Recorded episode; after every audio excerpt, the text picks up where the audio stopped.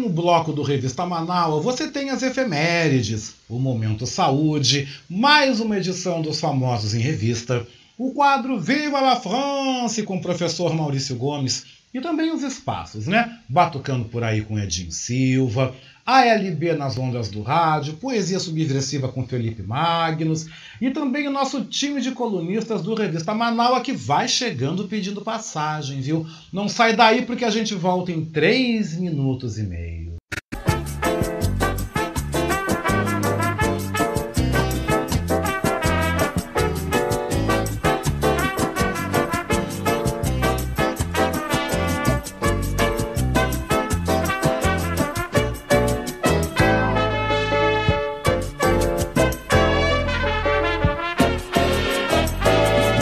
Está ouvindo Revista Manaua com Oscar Henrique Cardoso.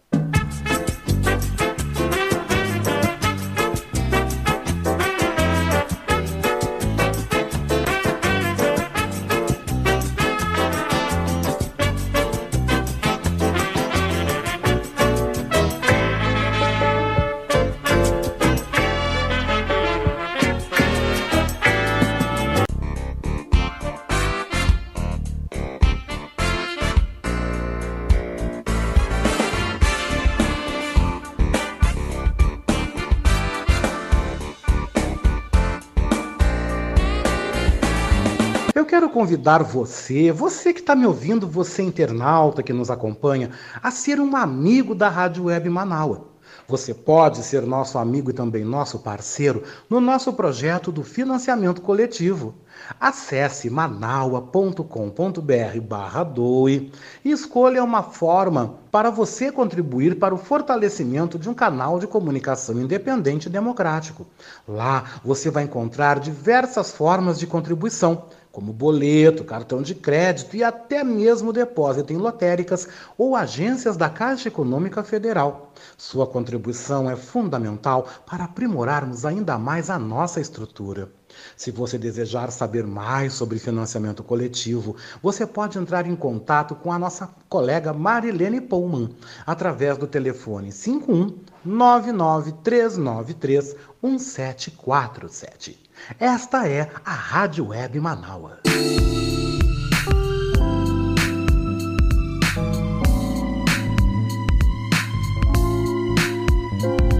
Oi, você está ouvindo o nosso Revista Manaua? Hum, eu quero aproveitar e te fazer um convite, tá? Você quer ser comentarista aqui no nosso Revista Manaua? Se você deseja, por favor, manda um zap para mim, né? No 51982445974. E aí venda, meu querido, venda o teu peixe. Também envie um áudio com tempo máximo entre 5 a 7 minutos. Vem, vem mesmo, vem fazer parte do nosso time de comentaristas do nosso Revista Manaua, o programa mais diverso e plural do Rádio Gaúcho, aqui na Rádio Web Manaua, todo sábado comigo, hein? Oscar Henrique Cardoso, do meio-dia às três da tarde.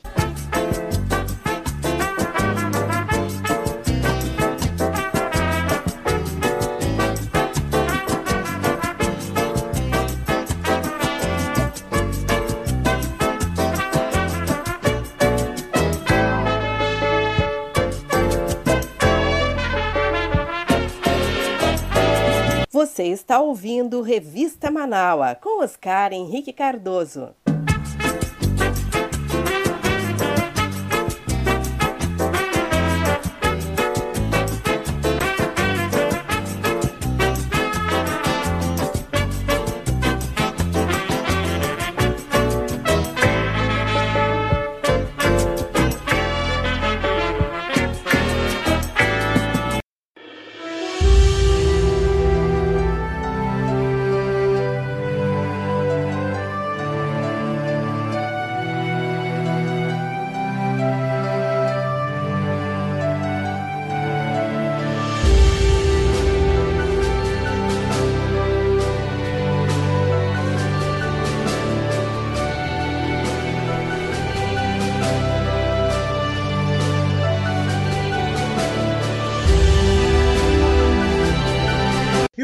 Com o nosso Revista Manaus deste sábado, aí com as nossas efemérides, né?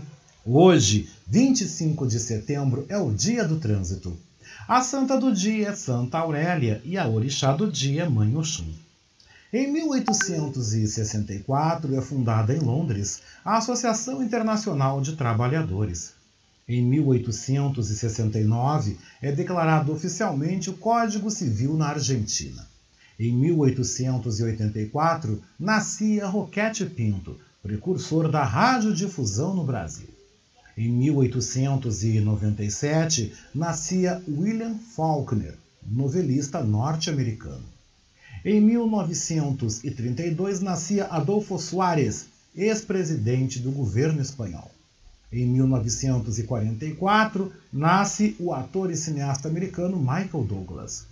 Em 1947, o presidente argentino Juan Domingo Perón ratifica a lei que estabelece por direito o voto da mulher na Argentina.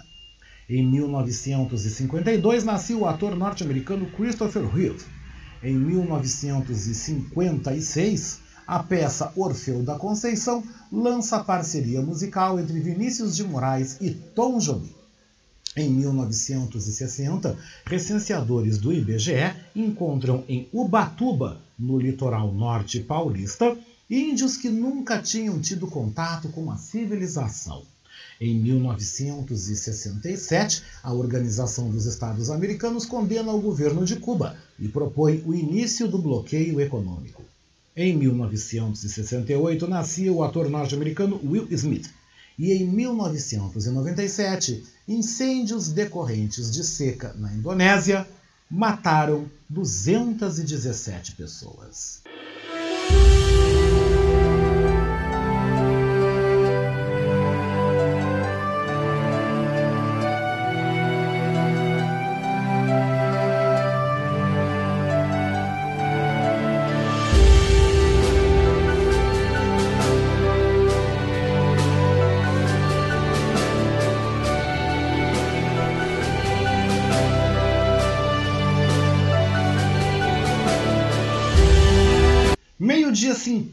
52 minutos, meio-dia 52 minutos. Obrigado pela tua presença, pela tua participação conosco aqui no nosso Revista Manaua deste sábado. Lembrando que amanhã, né, gente?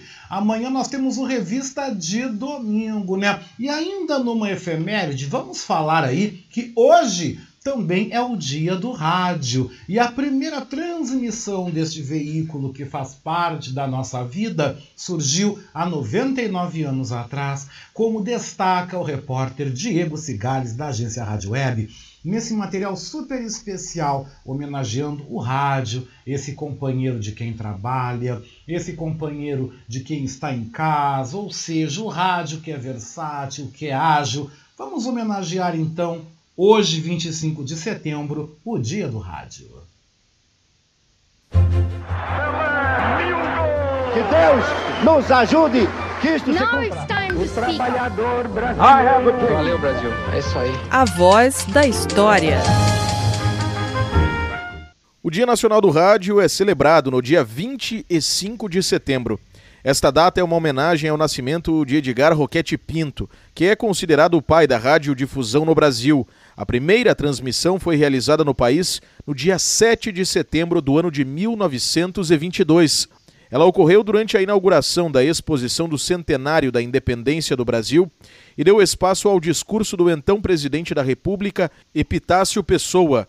Ele ecoou em 80 receptores naquela ocasião. Em 1941, por exemplo, passou a ter espaço na história da radiofonia brasileira o marcante programa Repórter Esso. Em 45, ele anunciaria o fim da Segunda Guerra Mundial. Amigo ouvinte, aqui fala o Repórter Esso, testemunho ocular da história. A Rádio de Hamburgo, depois de transmitir o crepúsculo dos deuses durante muitas horas, acaba de anunciar o Führer morreu. Terminou a guerra, terminou a guerra, terminou a guerra. No ano de 1923, Roquete Pinto criou a Rádio Sociedade do Rio de Janeiro, que foi a primeira emissora brasileira. Ela foi doada ao governo federal em 1936 e posteriormente transformada na Rádio MEC, o Ministério da Educação, e é atualmente comandada pela IBC. que é a empresa brasileira de comunicação. Produção e reportagem Diego Cigales. Que Deus nos ajude, que isto se cumpra. O trabalhador brasileiro. Valeu, Brasil. É isso aí. A voz da história. Que legal, né, gente? Deixa eu mandar o meu abraço muito carinhoso, né? Pra Cláudia, pro Fabrício, pra Pipoca aqui do bairro Santo Antônio, que estão almoçando, estão nos ouvindo. Meu beijo pra Adriana Petter, né, que tá lá na Redenção, tá indo almoçar na Redenção e pede para que eu mande um abraço, né?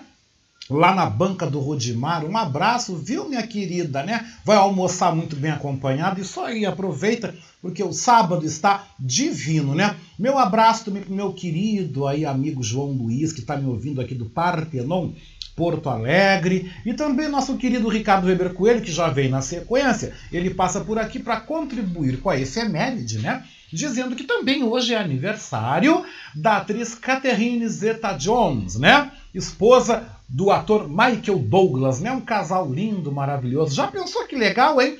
Ela faz aniversário também junto com o marido. Olha aqui que notícia, né? Que informação bastante curiosa, né? Meio-dia 56 minutos, meio-dia 56, 21 graus é a temperatura, o tempo bom. Céu parcialmente nublado em Porto Alegre, na capital de todos os gaúchos e de todas as gaúchas também. No nosso momento saúde de hoje, né, vamos falar do Setembro Verde. O Setembro Verde, ele alerta sobre fatores de risco do câncer coloretal. Destaque chega então com a repórter Carolina Cassola da agência Rádio Web.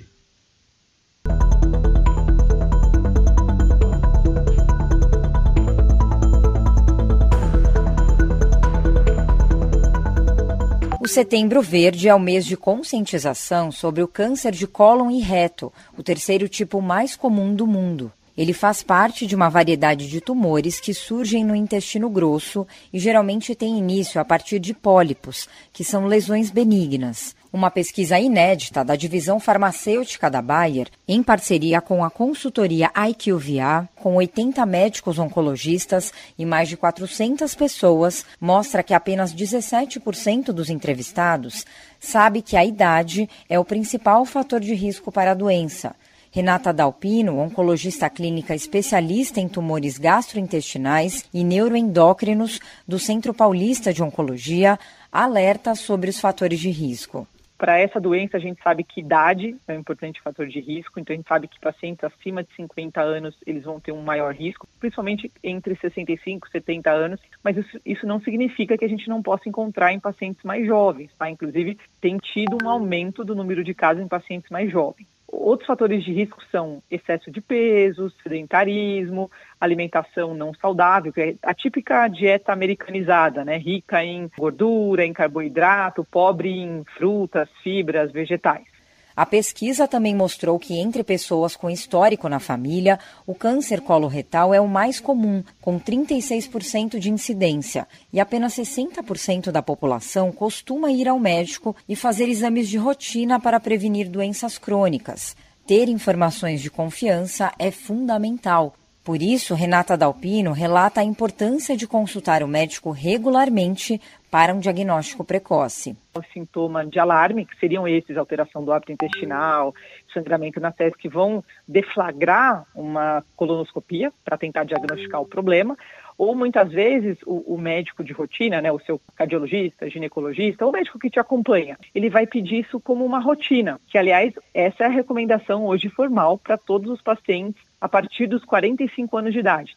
Muitos avanços foram feitos nos últimos anos no tratamento do câncer coloretal, sempre para dar mais comodidade e qualidade de vida aos pacientes. Agência Rádio Web de São Paulo, Carolina Cassola.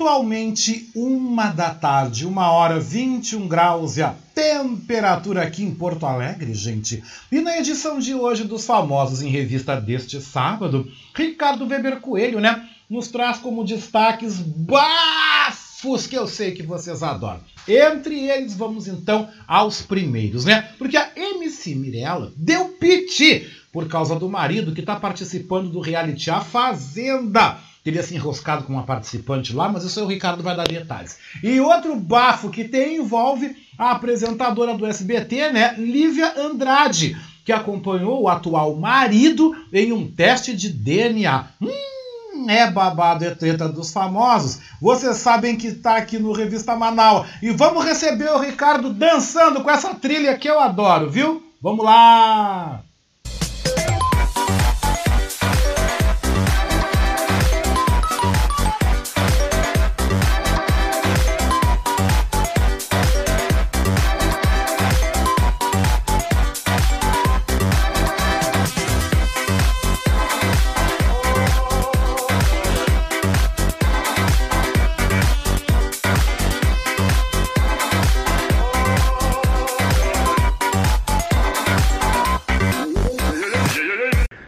Olá, Oscar. Tudo bem? Boa tarde. Boa tarde aos amigos e ouvintes Manau Altas. E no nosso quadro do Famosos em Revista dessa semana, os destaques são para a MC Mirella, né? Que está uh, aí em evidência porque o seu marido, o Dinho Alves, que também é um funkeiro, né? Que nem ela, uh, são casados e tal. E o Dinho Alves, esse entrou na Fazenda 13 agora nessas semanas, né? E a MC Mirella teve uma crise de ciúme após ver o seu marido, o Dinho, e Milady, que é uma outra participante que entrou junto com ele, né? Juntos em A Fazenda 13, tá? Uh, a Mirella, ela se irritou, né? Após ver uma cena em que o Dinho Alves e a Milady aparecem brincando em A Fazenda. Nas imagens, a Peoa, né, a Milady, faz uma dança e faz uma dança pro Dinho lá, né? Fica dançando em volta dele lá e tal. Uh, e coloca o seu braço próximo ao dele. Aí a Mirella viu, né? Pegou essa, essa cena e disse assim: Quem é essa? Disparou a funkeira por meio da sua conta no Twitter. O vídeo, o vídeo foi uh, divulgado nas redes sociais, né? Nesta terça-feira, dia 21. E depois de tomar conhecimento sobre o ocorrido, a mulher do cantor teve essa crise de ciúme. Né? Aí ela ainda colocou as legendas lá, né? Mereço, né? Vou lá também agarrar o boy dela, disse a Mirella, em outra publicação. Irritada com a cena, a Funkeira não parou por aí e afirmou que não deixará de reclamar quando se deparar com alguma situação que envolva o seu marido. Né? E ainda ela deu uma justificativa, né? Dizendo: o boy é meu, eu acho o que eu quiser, né? Eu uh, o Twitter é meu, eu reclamo mesmo, me deixa em paz, disse ela. Então acho que a Mirella entra naquela turma, né? Como, uh, quando a gente fala assim, ah, vocês contam ou quer que eu conte? A Mirella acho que está se esquecendo que quando o, uma pessoa, né, um protagonista, entre aspas, entra num reality show, ele entra solteiro, né? Então lá ele pode ter a possibilidade, como acontece, como aconteceu aqui, né? De ele ter um envolvimento, ter alguma coisa lá com alguém da, da, da do, do confinamento, né? E uh, a Mirella acho que então esqueceu essa parte aí, né? Então ela foi para as redes lá chorar as pitangas, foi para rede lá chorar as pitangas e dizer e tal, reclamar. Né? E o outro destaque, é o outro bafão, que esse aqui é um bafão mesmo, é um babado forte, é uma polêmica também, né? E é uma treta pode-se dizer que é os quatro componentes juntos, né? Vem uh, a Lívia Andrade. Né? A Lívia Andrade, ela tá namorando aí o Marcos Araújo, e o Marcos Araújo uh, precisou fazer um teste de DNA, né, com uma ex aí, que é a Pétala Barreiros, e a Lívia Andrade, a Lívia Andrade ela tá explicando o motivo de ter ido com segurança a exames de DNA do namorado. Ela disse assim: Eu tenho medo sim. É. Uh, a apresentadora voltou a desabafar sobre conflitos com Pétala Barreiros, que teria um filho com seu atual namorado, o Marcos Araújo esse. Né? A Lívia chamou atenção por estar com segurança, explicou o motivo de estar acompanhada do profissional. Por que, que, eu, por que, que, eu, por que, que eu estava com segurança? Disse ela. São 10 anos que ele me acompanha em diversas situações da minha vida. A gente tem uma longa história de trabalho, de parceria e não é de hoje não. Ninguém foi ali para aquele momento para aquele evento, explicou a Lívia, né? Tem um vídeo que ela gravou, né? E disponibilizou uh, na rede. Uh, e ela ainda continua dizendo, né? Uh, então diz que tem sido, ela disse, né? Explicou que tem sido alvo aí de muitas críticas, né, na web por conta desse dessa atitude de, de ter ido com o namorado lá fazer o teste de DNA, né, e tal. Todo mundo se encontra, né, uma, o, o atual marido dela e a ex e tal. Aí ela disse que está sofrendo muitos ataques na web, que ela está até, inclusive, uh, tendo ameaças de morte, né, que ela está recebendo, mas que ela já encaminhou todas essas, provavelmente ela deve ter printado, né, e já encaminhou para o, já está nas mãos do advogado dela. E ainda disse que tá todo mundo doido, né? Vocês acham que eu vou dar bobeira? Tenho, uh, eu temo por duas pessoas, disse sem citar nomes. Uh, jogar problemas e traumas para outras pessoas não vai resolver o seu, disse ela, mandando um recado aos haters, né?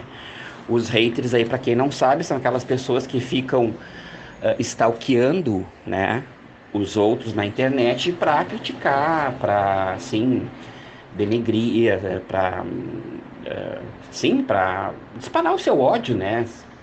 Eles estão sempre procurando alguém né, e, né, e, nesse caso a bola da vez é a Lívia Andrade, né? Então ela uh, explicou aí o motivo de estar tá sendo acompanhada por um segurança aí no teste uh, de DNA do seu atual esposo, né? Então, uh, os destaques do nosso quadro Famoso em Revista dessa semana. É, são esses, né? Essas duas aí celebridades, né, que estão aí envolvidas em casos bem peculiares, né? Uma com ciúme do namorado porque entrou num reality, foi visto lá se engraçando com a outra. E a Lívia Andrade aí tomando as devidas precauções, né? Porque ela não é boba nem nada, né? De repente ela vai lá, fazer o teste e de repente é vítima aí de uma, alguma, alguma violência e que, sei lá que, que, que, que os haters pensam, né? Então é isso. Agradeço a todos então pela oportunidade. Uma boa semana, um bom fim de semana e até a próxima edição com mais um Famosa em Revista. Um grande abraço. Para você também, querido, um grande abraço também, Ricardo Weber Coelho, hoje e amanhã também no Revista de Domingo, amanhã a partir das três da tarde, aqui na nossa Rádio Web Manaus. Só para dar uma acrescentada nas fofocas aí, né? Porque eu também gosto de acompanhar as celebridades. Os destaques dessa semana foram a saída, o término de contrato, a rescisão aí em ambos, né, de ambos os lados, em duplo acordo, do ator e diretor Lázaro Ramos, que deixa a Rede Globo após 18 anos. Quem também deixou a Rede Globo também, mais de 10 anos aí tranquilamente de casa, também foi a atriz e comediante Ingrid Guimarães. Ambos foram e assinaram contrato com a plataforma Amazon Prime Video. Pela informação que se tem de cocheira Aí, outros nomes também devem deixar a Rede Globo para aí assinarem acordos e contratos de exclusividade com este streaming que está chegando e botando dinheiro na roda mesmo. Tanto a Amazon Prime Video como a Netflix. Já temos vários nomes que assinaram aí com a Netflix, ou seja, a Rede Globo não está mais sendo uma hegemonia de vida, não é mais a última bolachinha do pacote, principalmente aí para os atores, né? Outra que assinou com o Netflix também, que em breve deve estar tá fazendo um trabalho, é a grande eterna musa Vera Fischer, né? Em breve vai estar também participando de uma das produções nacionais da Netflix. E falando também de famosos, agora na próxima quinta-feira, né, dia 30 de setembro, a rede Bandeirantes de televisão fará a apresentação oficial para a mídia da sua programação do ano que vem. O principal destaque da Rede Bandeirantes e que vai trazer um caminhão de anunciantes e muito dinheiro para casa é a estreia de Fausto Silva. Pelo que se fala, pelo que ainda a gente está lendo, mas deve ser anunciado oficialmente na quinta-feira. O programa do Faustão vai ser um programa diário. Tá? Faustão deve entrar no lugar do bispo R.R. Soares. Parece que o R.R. vai ser, então, convidado para ocupar a madrugada. E Fausto Silva deve fazer um programa diário de segunda a sexta-feira, das 8h30 também às 10h45, das 20h30 às 22h45, segunda a sexta na Band. Dizem que o nome do programa será Faustão na Band. Tudo vai ser confirmado na quinta-feira.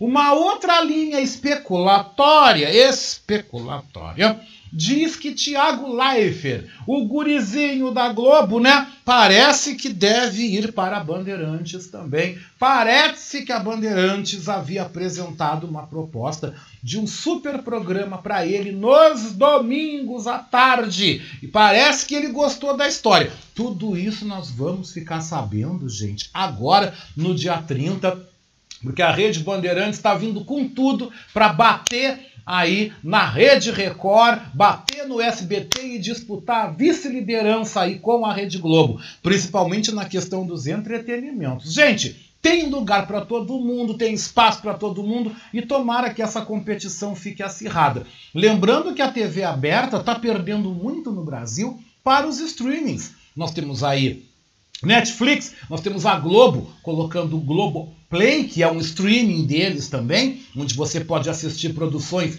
que de repente vão ou de repente não vão ao ar na TV aberta, né? A Globo está investindo muito aí no Globoplay, está botando dinheiro em cima dos streams e também temos a Amazon Prime Video que disponibilizou desde ontem o filme A Menina que Matou os Pais e O Menino que Matou os Meus Pais, né? Com Leandro Bittencourt e aí a estrela Carla Dias, que representa e conta a história, né? Ela interpretando Suzanne von Richthofen. Gente, então aí, ó, tem muita coisa boa para você assistir, para você ficar antenado. Mas saindo aí dos Furiosos, dando um apoio, aí reforçando o que disse o Ricardo Weber Coelho, que é uma participação sempre muito agradável. Agora nós vamos então viajar, nós vamos atravessar o oceano, que nós vamos falar então aí do quadro Viva la France. Hum, professor Maurício Gomes, então, traz hoje na edição um grande nome da canção francesa, Daniel Guerra, que interpreta o sucesso Butterfly, sucesso de 1971. Uma curiosidade, Gerhard morou no Brasil, viu? Mas voltou para a França e lá se tornou um cantor de sucesso. Se acompanha agora então, Viva la France! Uh, lá lá!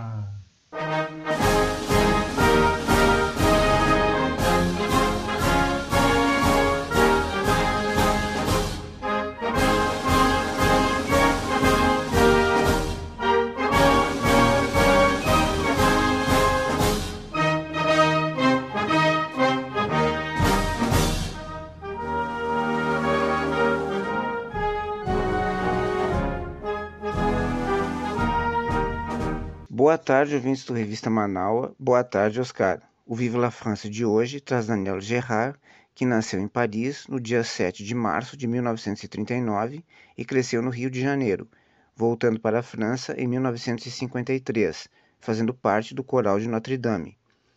Depois disso, começou a se interessar por rock and roll. De 1959 a 1961, foi soldado no norte da África foi cantor e guitarrista em vários bistrôs. Compôs músicas para Dalida, Sylvie Vartan e Richard Anthony.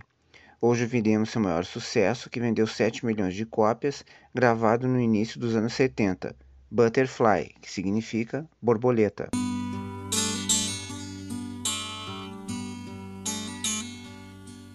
Tu me dis, loin des yeux, loin du cœur, tu me dis qu'on oublie le meilleur. Malgré les horizons, je sais qu'elle m'aime encore. Cette fille que j'avais surnommée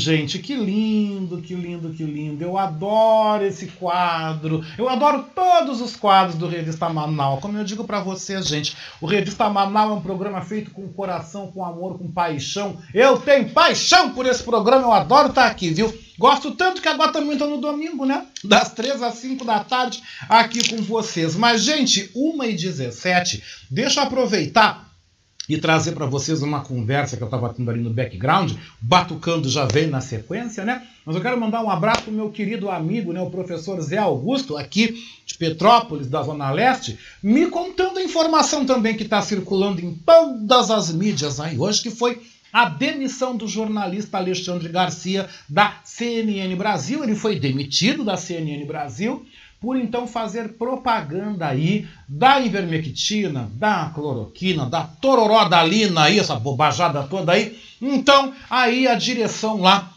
da Rede Record, que tem uh, parte de dinheiro, parte de investimento também dentro da CNN, tá? Porque a CNN ela entrou aqui aí pelo capital internacional, mas a Rede Record também tem uma partezinha lá dentro. E aí o que, que aconteceu? Alexandre Garcia foi demitido. Quer saber de uma coisa? Desculpe aqui a minha sinceridade, mas bem feito. Bem feito, já foi tarde, sabe? Bolsonarista tem mais é que se ralar. Bolsonarista tem mais é que se dar mal. Eu tô louco pra ver o Luciano Hang, o velho da van, tomar-lhe uma calacrada agora na CPI da Covid quarta-feira, porque quarta-feira ele vai na CPI da Covid, né? Ontem mesmo mostrou a ligação do Luciano Hang junto com o Eduardo Bolsonaro, junto com aquele Eustáquio, aquele blogueiro que jogava fake news aí que só vendo. Olha, essa gente nojenta tem que pagar. Eles têm que pagar por tudo que eles estão fazendo contra os brasileiros, todo o sofrimento que eles estão causando a esse povo, jogando o Brasil na lata vergonhosa do lixo da história. O Brasil está se tornando aí um pária mundial, é uma verdadeira vergonha e um verdadeiro inferno que essa família está fazendo na história política e na história social do Brasil. E todos aqueles que estão com ele, e eu sou corajoso em dizer aqui, tem mais é que, eu não vou dizer que é palavrão, mas eu vou dizer que tem mais é que se ralar. Tem mais é que se ralar. Alexandre Garcia, o tal de Eustáquio, olha, toda essa gente, esses bolsonaristas, cara, eles têm que comer grama, têm que comer capim. Tem que comer capim junto com o grande líder deles, com o grande líder do gado, que é o senhor Jair Messias Bolsonaro. Né? Então, olha, assim, não tem pena nenhuma, tá entendendo? Alexandre Garcia era um jornalista até então respeitado, né? Eu conhecia Alexandre Garcia quando eu morava em Brasília, ele apresentava o jornal DF-TV, que é o jornal de meio-dia da Rede Globo Brasília, um jornalista muito respeitado, um jornalista muito conhecido. Sempre tive um certo respeito pelo Alexandre Garcia, mas eu me decepcionei profundamente com ele quando ele se meteu aí com a tropa do Bolsonaro e agora tá tomando pau aí, é uma vergonha. Outro que tem, outro que tem que ir pro fogo também é o tal de Luciano Hang. E aqui no Rio Grande do Sul também tem um bocado de gente aqui que tem que ir pro fogo também, que tem que arder no fogo do inferno, como eu digo. Mas tem um bocado aqui. Eu não vou dar nome porque eu não tenho grana para estar tá pagando advogado. Mas quem, quem, quem, me conhece, quem ouve a Rádio Manaus, sabe exatamente de quem e as emissoras aí que eu tô falando. Mas vamos seguir, gente, porque isso aqui não é baixo astral e essa gente bolsonarista aí é um baixo astral, que Deus me perdoe, né? Quero aproveitar e mandar um beijo também aqui para minha querida Nilda Correia Cardoso, de Sapucaia do Sul, que está nos ouvindo lá com o Daniel, com a minha filha Stephanie, né? Que chegou aí do Tocantins, feliz e faceira, noivou. Depois a gente bota os assuntos de família, né? Depois a gente faz uma videochamada aí e bota os assuntos em ordem, né, gente? Uma e vinte, uma e vinte e é isso, né? Ah, eu sou assim mesmo. Que eu tenho que falar, eu vou falando, né? Claro que com classe, né? Claro que com classe. Não vou baixar o nível e nem fazer esculhambação também, porque eu não sou desses, né? Eu não sou desses. Eu posso perder estirpe, mas eu não quebro o salto, né? Eu não perco a elegância. Uma e vinte e um. E sabe quem é que tá chegando? Tá chegando agora Edinho Silva com seu quadro Batucando por aí. E Edinho Silva, ele presta uma homenagem, ele está reverenciando todos os artistas gaúchos, principalmente o samba feito no Rio Grande do Sul. E ele vai relembrar vai trazer hoje no Batucando uma dama do samba gaúcho, uma dama da música gaúcha, uma grande amiga querida que está cantando no andar de cima junto com o Lupicínio Rodrigues, com certeza. Sabe de quem nós estamos falando? Lourdes Rodrigues, que chega interpretando uma de suas grandes canções, Louca. E você vai matar a saudade da Lourdes Rodrigues junto comigo, viu? Edinho, chega, meu querido, batucando por aí.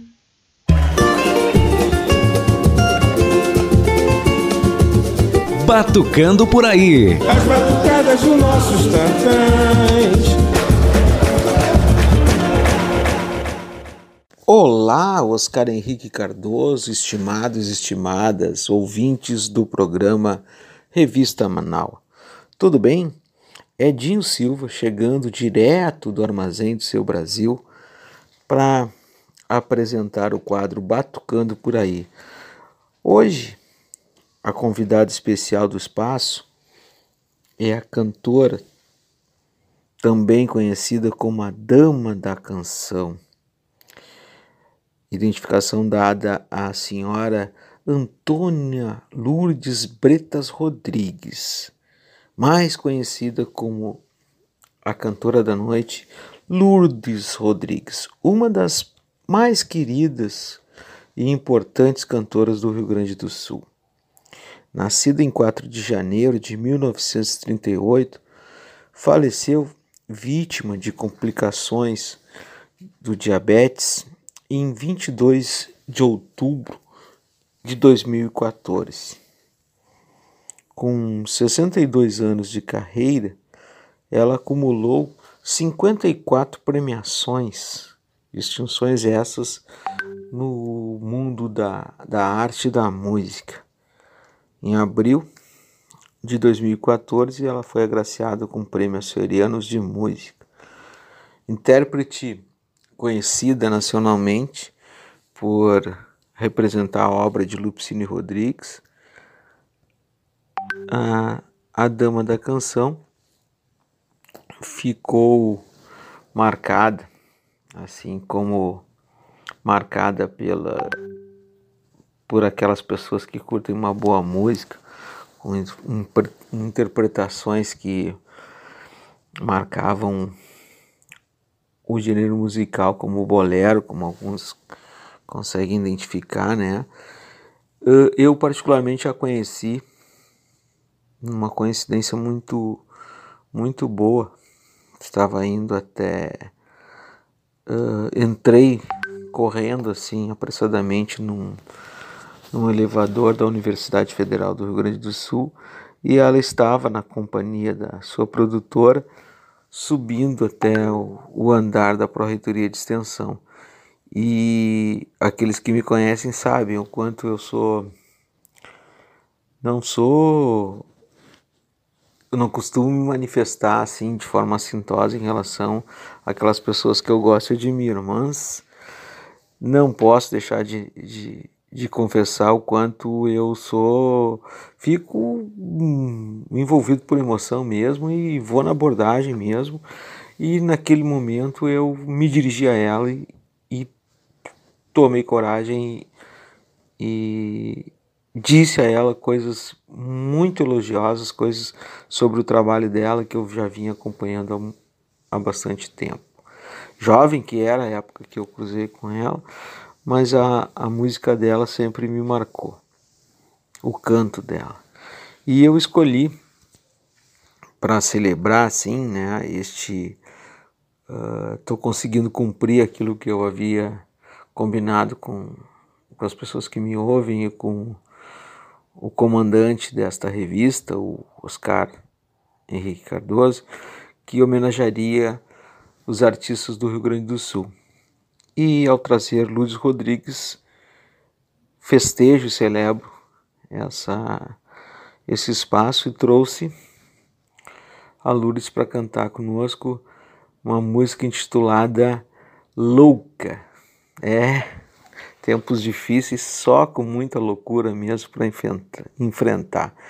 Então, na letra da música fala um pouco também sobre a fé que devemos ter para enfrentar essas situações difíceis que vivemos. Que tenhamos todos muita fé, esperança em dias melhores, vacina para todo mundo e viva o SUS. Ah, mantenham-se os cuidados recomendados, máscaras, álcool gel nas mãos, higiene das mãos também, evitar aglomeração e por favor não comam pizzas nas ruas como nós vimos a, a comitiva presidencial lá em Nova York, todo aquele papelão que aqueles que me ouvem puderam testemunhar. Notícia mundial. Vergonha alheia, como diria o meu sobrinho.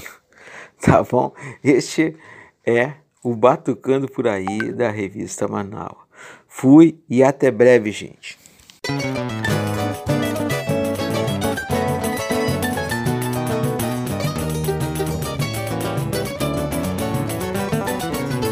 louca para ver o meu fracasso.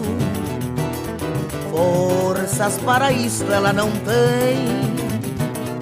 Trago o meu São Jorge bem no peito. Ele é meu amigo e me quer bem.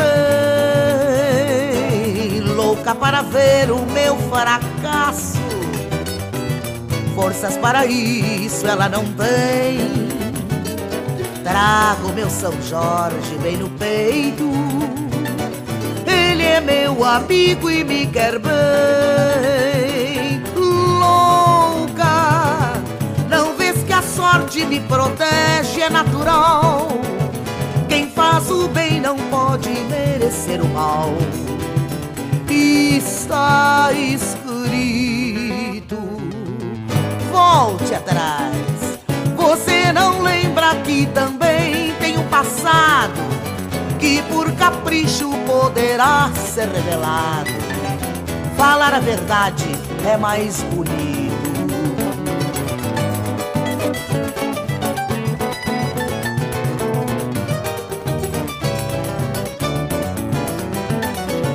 Louca para ver o meu fracasso Forças para isso ela não tem. Trago meu São Jorge bem no peito. Ele é meu amigo e me quer bem. Louca para ver o meu fracasso. Forças para isso ela não tem. Trago meu São Jorge bem no peito. Ele é meu amigo e me quer bem. Louca, não vês que a sorte me protege, é natural. Quem faz o bem não pode merecer o mal. Está escrito. Volte atrás você não lembra que também tem um passado que por capricho poderá ser revelado? Falar a verdade é mais bonito. Falar a verdade é mais bonito. Falar a verdade é mais bonito. Falar a verdade é mais bonito. Falar a verdade é mais verdade é mais. Maravilhosa lembrança, né, Edinho? Maravilhosa lembrança da nossa querida, saudosa Lourdes Rodrigues, a qual eu tive a oportunidade de entrevistar, de conhecer. Lembro quando eu tinha um programa também aqui na, na Rádio Bandeirantes, aqui em Porto Alegre, que eu fazia um estilo muito parecido aqui com Revista Manaus. Lourdes Rodrigues, volta e meia eu colocava lá no ar, contava suas histórias cantava, tinha uma voz fantástica, né? Por último, ela estava morando em Tramandaí, né? Uh, faleceu aqui em Porto Alegre na Santa Casa, uma pessoa encantadora. Eu, eu particularmente adorava, né? A Lourdes Rodrigues e toda a história, tudo aquilo que ela trouxe de bom e de importante para nossa música popular aqui do Rio Grande do Sul. Gente, uma e meia, uma e trinta e um, deixa eu mandar meu beijão com gosto de coco para minha querida amiga, escritora, poetisa Marilene Ruff que está agora nos acompanhando. Amanhã ela está viajando, vai para o aniversário do filho em Campo Bom. Querida, vai com Deus. Beijou com gosto de coco, obrigado pelo carinho da audiência sempre, viu? Mas falando em poesia, em belas palavras, em lindas mensagens, né, gente? Agora é o momento daquele quadro também que eu adoro, né? No nosso quadro ALB nas ondas do rádio de hoje, nós vamos ter o prazer de receber aqui os acadêmicos né, da Academia de Letras do Brasil, seção Rio Grande do Sul, os imortais Vladimir Santos e também Floreni Ribeiro, né, gente? Com muita poesia. Vejam o primor das palavras que vocês vão acompanhar agora. É a ALB nas ondas do rádio.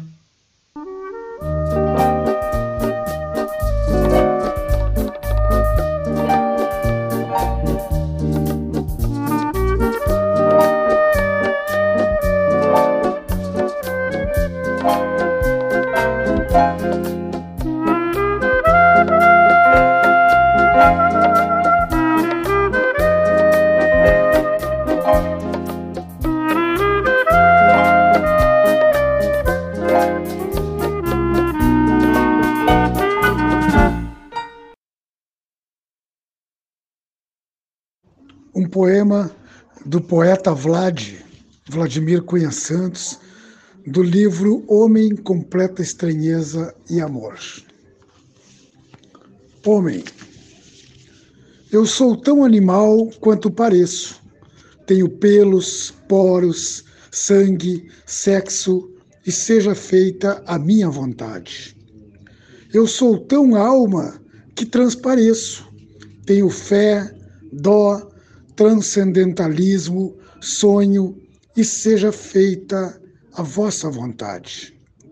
Meu corpo é finito e limitado, minha alma mística e eterna, meu prazer alienado, minha imaginação voa, dúbia, meus músculos, células, tecidos e órgãos buscam compatibilidade entre si meu espírito busca harmonia. E sou tão animal quanto pareço, porém tão alma que transpareço. Sou homem, sou terra, sou um pedaço de mundo. Sou mulher, sou mar, sou um pedaço de vida. Tão animal quanto pareço, tão alma que transpareço e tão insignificante quanto ao cosmos. Sou multidão. Boa tarde. Sou Floreni Ribeiro, acadêmica imortal da Academia de Letras do Brasil, cadeira número 10, tendo como patrono nosso poeta maior, Mário Quintana. Estou aqui como convidada para recitar alguns de meus poemas.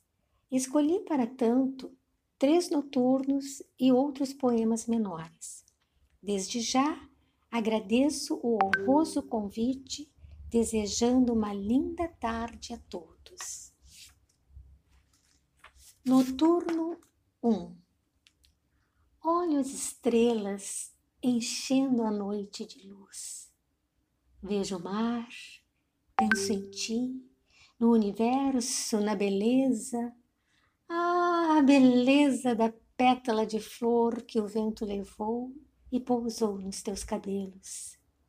Vento que leva e que traz, que desmancha o castelo de areia. Vento que bate em meu rosto, desperta meu sono, acorda meu sonho. Um sonho sonhado na noite infinita, onde os anjos, marotos querubins, brincavam em minha mente, rindo de mim. Seus risos tornavam-me rubra. Eu estava simplesmente nua. Noturno 2 a noite encontrou-me banhada de estrelas e luar, bêbada de sonhos. Os grilos, boêmios vagabundos, faziam-me serenata e meus ouvidos enchiam-se de cricrilos.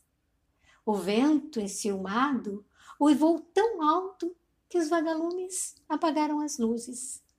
Quem se importa com o vento quando os seresteiros são grilos? Deixa-me levar, engolida pela noite. O sol da manhã beija meus pés, desvenda minha nudez. Cubro-me com seus raios, enlouquecida, corro, morro, devaneio, pela deusa estelar clamo. Abraça-me novamente, ó noite. Quero embriagar-me de estrelas, morrer ao luar, ao doce som da sinfonia cricrilar. Noturno 3 As estrelas, além do infinito, derramam pétalas de luz sobre a escuridão da noite. É a magia, o imponderável, segredos lançados ao cometa, confissões lunares. A luz que brilha em meus olhos esconde surpresas não alcançadas. A lua sorri de meu espanto. Meu Deus, ela sabe de meus medos, segredos. Ela é encanto e magia. Eu, nada mais que poeira perdida na imensidão da noite. Poema O poema alçou voo e pousou na página deserta se fez palavra e novamente voou em busca de teus olhos. Poesia. A poesia portou em mim. Versos saltaram ao papel branco, nu, tímido de seu vazio. Sua brancura pintou-se de palavras, folhas soltas a brincar em sua nudez. Trouxeram luz e cor ao papel que já não mais vazio, jogou de lado a timidez e se fez página escrita, carimbada pela poesia. Nudez e solidão. Na parede branca, branca e nua, reflete-se toda a nudez da alma. Alma vadia que perambula pelas noites vazias, vazias de estrelas e de luar. Na, na parede branca, nudez e solidão. Alma de poeta. O vento, o mar e as nuvens são os espelhos d'alma do poeta. A voz do vento é seu canto louco a rodopiar pelas quimeras da vida. As ondas do mar, saudades que vão e que vêm, choram na areia seus restos de dor. As nuvens eternas são elas que desenham no céu seus ocultos desejos, traindo o poeta que desvia o olhar, abiscando na areia um poema qualquer. Retalhos da alma. No palco da vida dancei sonhos, cavalguei nuvens e ventos, vestida de emoção, ornada de risos e lágrimas, arranquei aplausos de amor, vaias de solidão.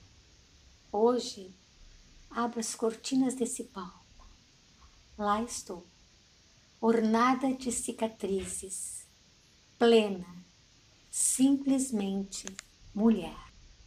Lindo, né, gente? Que lindo, Floreni Ribeiro, né? Vladimir Santos, meu abraço a vocês, lindos poetas, que fazem esse sarau maravilhoso aqui também no Revista Manaus. Mas o sarau continua, sabe por quê? Sabe quem está chegando? Felipe Magnus, né, com a sua poesia subversiva. Boa tarde, Felipe.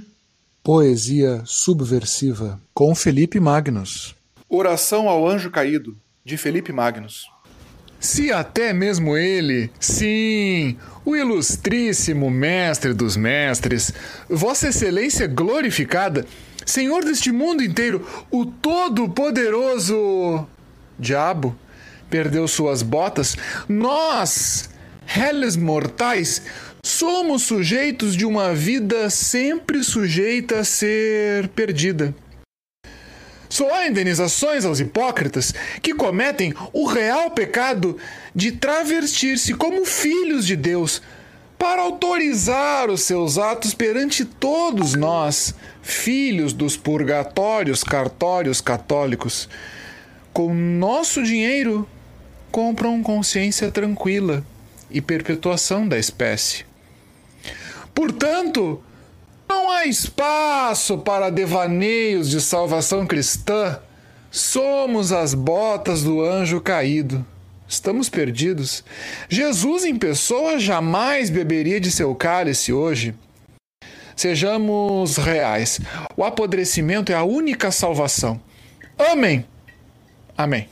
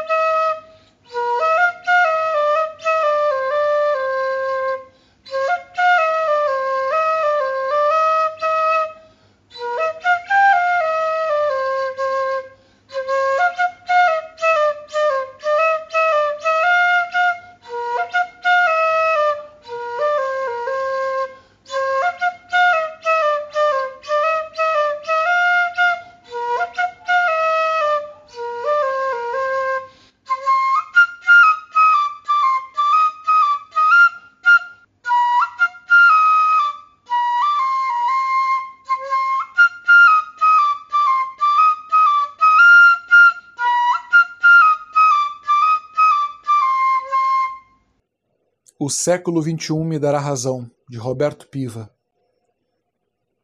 O século XXI me dará razão por abandonar na linguagem e na ação a civilização cristã ocidental e oriental com a sua tecnologia de extermínio e ferro velho, seus computadores de controle, sua moral, seus poetas babosos, seu câncer que ninguém descobre a causa, seus foguetes nucleares caralhudos, sua explosão demográfica, seus legumes envenenados, seu sindicato policial do crime, seus ministros gangsters, seus gangsters ministros, seus partidos de esquerda fascistas, suas mulheres nave escola, suas fardas vitoriosas, seus cacetetes eletrônicos, sua gripe espanhola, sua ordem unida, sua epidemia suicida, seus literatos sedentários, seus leões de chácara da cultura, seus pró-Cuba,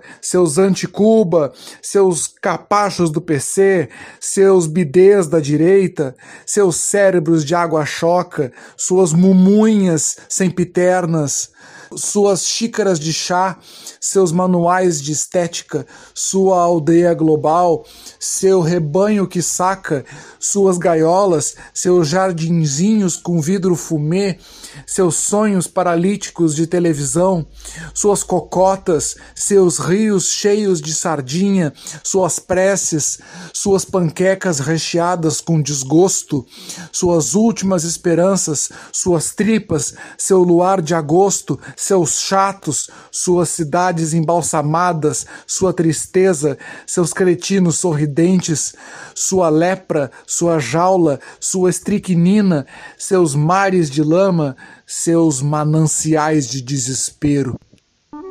Que legal, gente! Que delícia, que delícia essa poesia subversiva. Todo sábado e domingo com a gente aqui também. Mas vamos conferir agora, 1h47, uma música na nossa playlist do Revista Manaus. Eu venho com som árabe, viu? Eu venho com som árabe. Nós vamos fechar o programa também com o grupo Arabesh trazendo uma música de Dubai aí para vocês. Tenho certeza que vocês vão lembrar agora dessa música que nós vamos ouvir e que ela foi tema de uma personagem que fez parte do imaginário na TV brasileira. Vocês lembram da feiticeira que era interpretada pela modelo Joana Prado, hoje casada com aí o lutador Vitor Belfort, pois ela foi descoberta na época pelo Luciano Huck na TV Bandeirantes, quando ele tinha o programa H, né?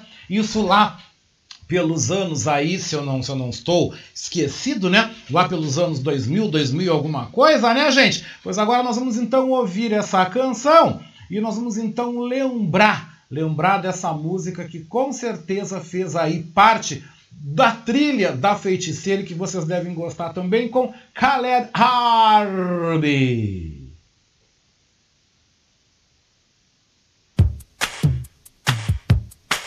Revista Manaua, 1h48, 22 graus a temperatura.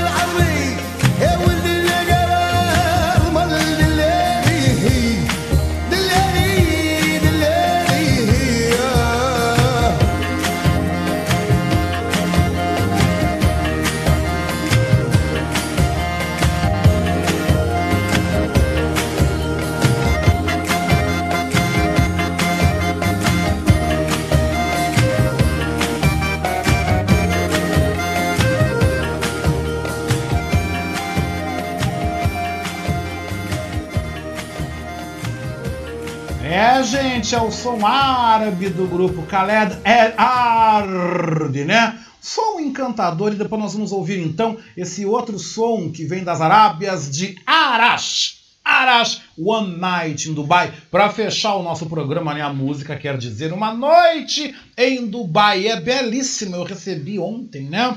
E é a música, viu, gente? Mas seguindo com a nossa revista Manaua, né? Estamos agora com 1h52 e agora a gente abre então passagem para eles que vem chegando, né? O nosso time de colunistas mais plural do Rádio Gaúcho, como eu digo, o nosso Dream Team, time dos sonhos do rádio, né? E no esporte, gente, a gente abre com esporte. Os destaques vão para a derrota do Juventude, né? Que caiu para a zona do rebaixamento no Brasileirão. Juventude que está num momento complicado, com jogadores suspensos.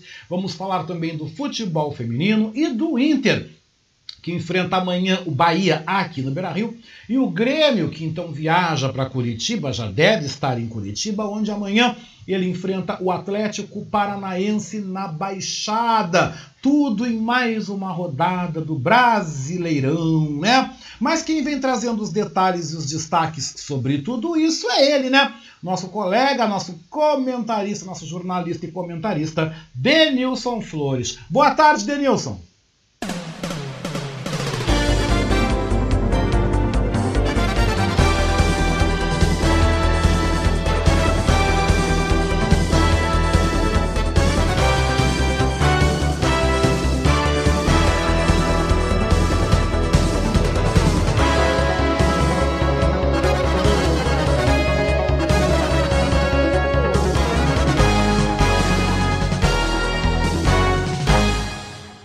Muito boa tarde, meu querido amigo Oscar. Um abraço para ti e para os nossos amigos ouvintes, né, do Revista Manaus, que estão aqui em mais um sábado, né, nos ouvindo e nos, prestigi nos prestigiando.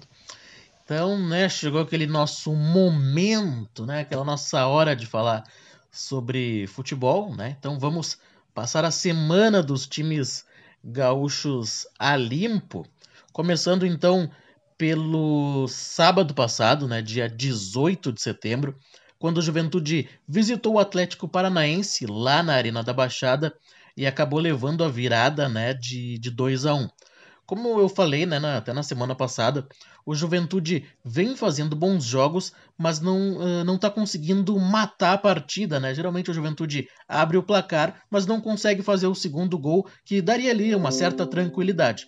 E isso aconteceu de novo né? Mas ainda teve algumas outras questões nesse jogo, como a expulsão do zagueiro do Juventude, né, o Rafael Foster, ainda no primeiro tempo. Então, o Juventude conseguiu segurar o Atlético na, na primeira etapa.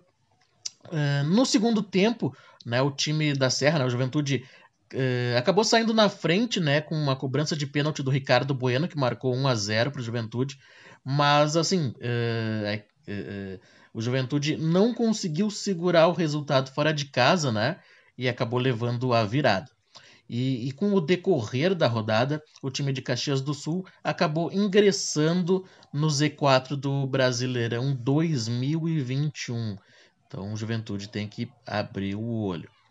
No domingo, né, dia 19 de setembro, às 11 horas da manhã, isso mesmo, 11 horas da manhã, foi a vez do Inter, né, do Diego Aguirre, entrar em, eh, entrar em campo né, aqui no Beira Rio, agora contra o Fortaleza. Assim, não foi uma bela partida né, do, do Colorado, que levou alguns sustos. Né, eh, com isso, contou né, com, também com as boas defesas do goleiro Daniel, já que a equipe de, uh, adversária criou algumas oportunidades. Né, até o Fortaleza foi um pouco melhor na partida, mas também não foi é, muito melhor, né? Teve algum comando de jogo, mas uh, mesmo assim, né, com pouco futebol, o Inter acabou vencendo a partida por 1 a 0. Gol do Edenilson no último minuto do jogo, né? Assim, uh, o, o, lateral direito, o Heitor, cobrou, né? A, cobrou a lateral, desculpa a redundância, né? Uma jogada bem rápida, pegou a zaga distraída, o Edenilson não tem nada a ver com isso, fez o gol, Inter 1 a 0 né? O que importa foram os três pontos, assim como exaltou o Diego Aguirre na coletiva. Né? Disse que o Inter não fez um bom jogo, mas o importante era começar o retorno aí vencendo. Agora, fechando a rodada dos times gaúchos no Campeonato Brasileiro, o Grêmio enfrentou novamente o Flamengo lá no Maracanã, só que dessa vez sem público, né? O Grêmio que já havia enfrentado o Flamengo pela Copa do Brasil com público, né? Deu um, uma polêmica por causa disso, mas dessa vez não teve, eh, não tiveram espectadores, né? E também dessa vez o Grêmio venceu a partida por 1 a 0, gol do centroavante Borja de cabeça depois uh, de, uma, de, uma, de um belo cruzamento do Ferreirinha, né?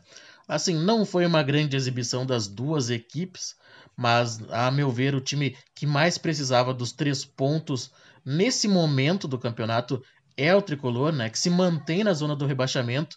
Então, com isso, o Grêmio acabou, né, dando uma respirada, mas ainda se mantém no Z4, né? E quem sabe numa próxima partida já possa é, sair desse, desse, desse momento complicado que ainda vive no Brasileirão. Mas para isso vai precisar vencer o próximo jogo. Então, meus amigos ouvintes e, e Oscar, é, vamos finalizar então nosso momento esportivo né, aqui no programa, já que no final de semana passado não tivemos a rodada do Campeonato Gaúcho Feminino, né? Eh, pelo menos eh, eh, a próxima rodada vai ser no dia 3 de outubro, né, para as gurias coloradas e para as gurias gremistas, que venceram seus jogos, né, como eu já trouxe, venceram seus jogos na estreia do Gauchão Feminino, mas ainda tem, tem uma partida que vai acontecer amanhã às 11 horas. É entre o time feminino, né, as gurias do Guarani de Bagé contra as gurias do Pelotas. Esse é o único jogo então da rodada do Campeonato Gaúcho Feminino. Agora nós vamos partir né, para os três jogos dos, dos times gaúchos que ocorrem amanhã no estádio Alfredo Jaconi. O Juventude vai receber a equipe do Santos. Né? O jogo está marcado para as 16 horas. Se vencer, né, o Juventude pô, vai poder, vai ter a possibilidade de se afastar da zona do, do rebaixamento. Então, Juventude, veja que tem uma boa possibilidade de vencer o jogo, mas é aquilo, não pode desperdiçar oportunidades de gol como vem fazendo nos últimos jogos.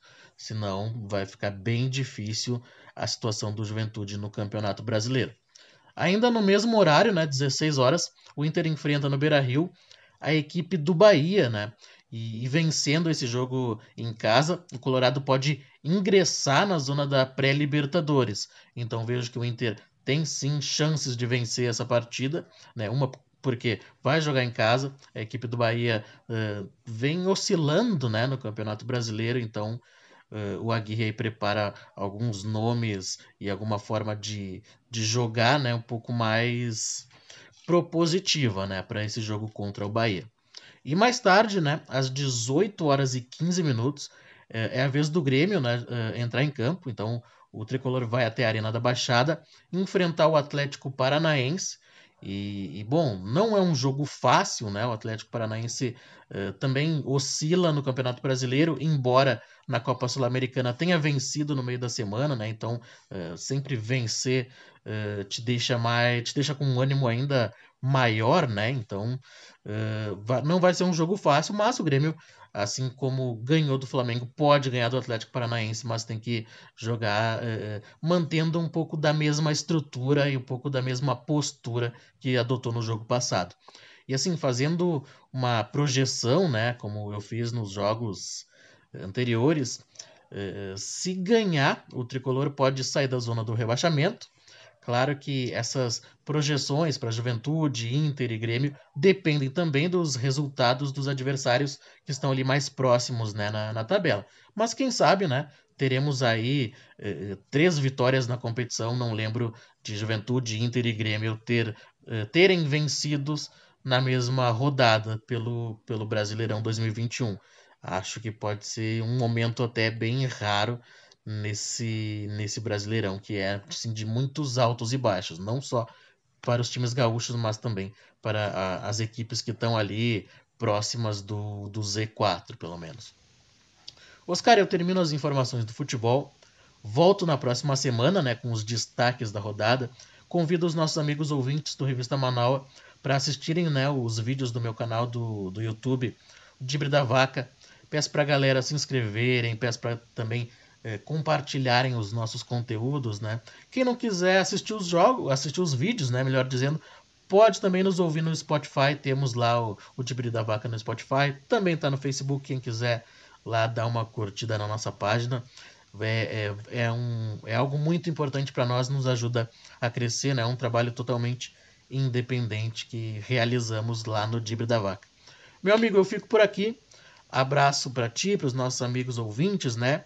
E eu volto na próxima semana. Com certeza, meu amigo. Semana que vem, Denilson Flores com o resumo do futebol. Mas a gente segue falando de futebol e também de esporte, porque o jornalista e escritor Léo Cantarelli volta aqui no Revista Manaua para falar sobre a seleção dos 11 melhores jogadores gaúchos. A seleção Farroupilha. Eu quero dizer que eu concordo com a seleção do Cantarelli, viu? Tá muito boa. Boa tarde, Cantarelli.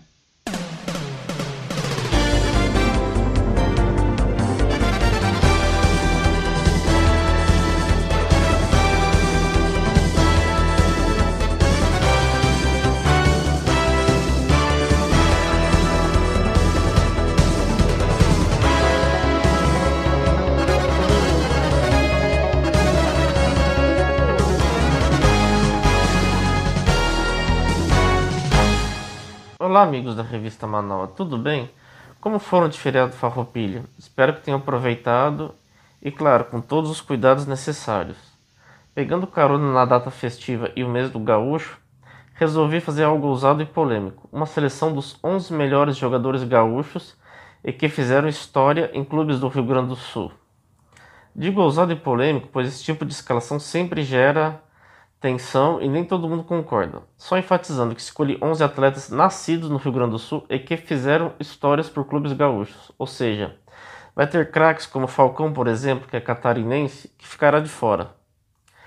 Ao longo dos mais de 100 anos de futebol na província de São Pedro, o Rio Grande do Sul se tornou uma região muito importante para o futebol brasileiro, principalmente com a dupla Grenal, que para muitos é o maior clássico do país e muitos atletas têm vontade de um dia atuar por uma das duas equipes de Porto Alegre.